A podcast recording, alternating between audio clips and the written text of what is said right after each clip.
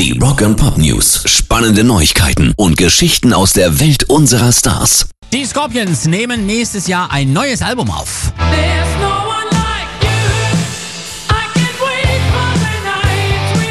Und die Hannoveraner Hard Rocker haben für diese neue Scheibe tatsächlich einen spannenden neuen Namen am Produzentenhimmel engagiert. Kein geringerer als Metallica und Slipknot-Produzent Greg Fiddleman wird in den Mischpultreglern richtig durchdrehen. Das verrät Matthias Jarms jetzt im Interview.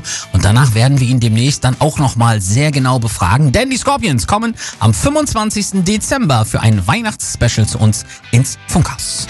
Rock and Pop News. Und nicht nur die machen was Neues. Auch Radio-Gitarrist Ed O'Brien ist endlich solo am Start.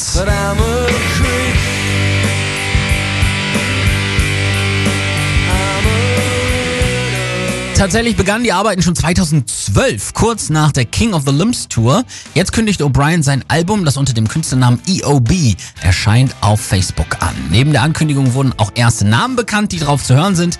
Und neben seinem Radiohead-Bassistenkumpel Colin Greenwood finden sich hier unter anderem auch Laura Marling und Adrian Utley von Portishead wieder. Also das wird doch auch sehr, sehr blumig werden. Pairs Rock and Pop News.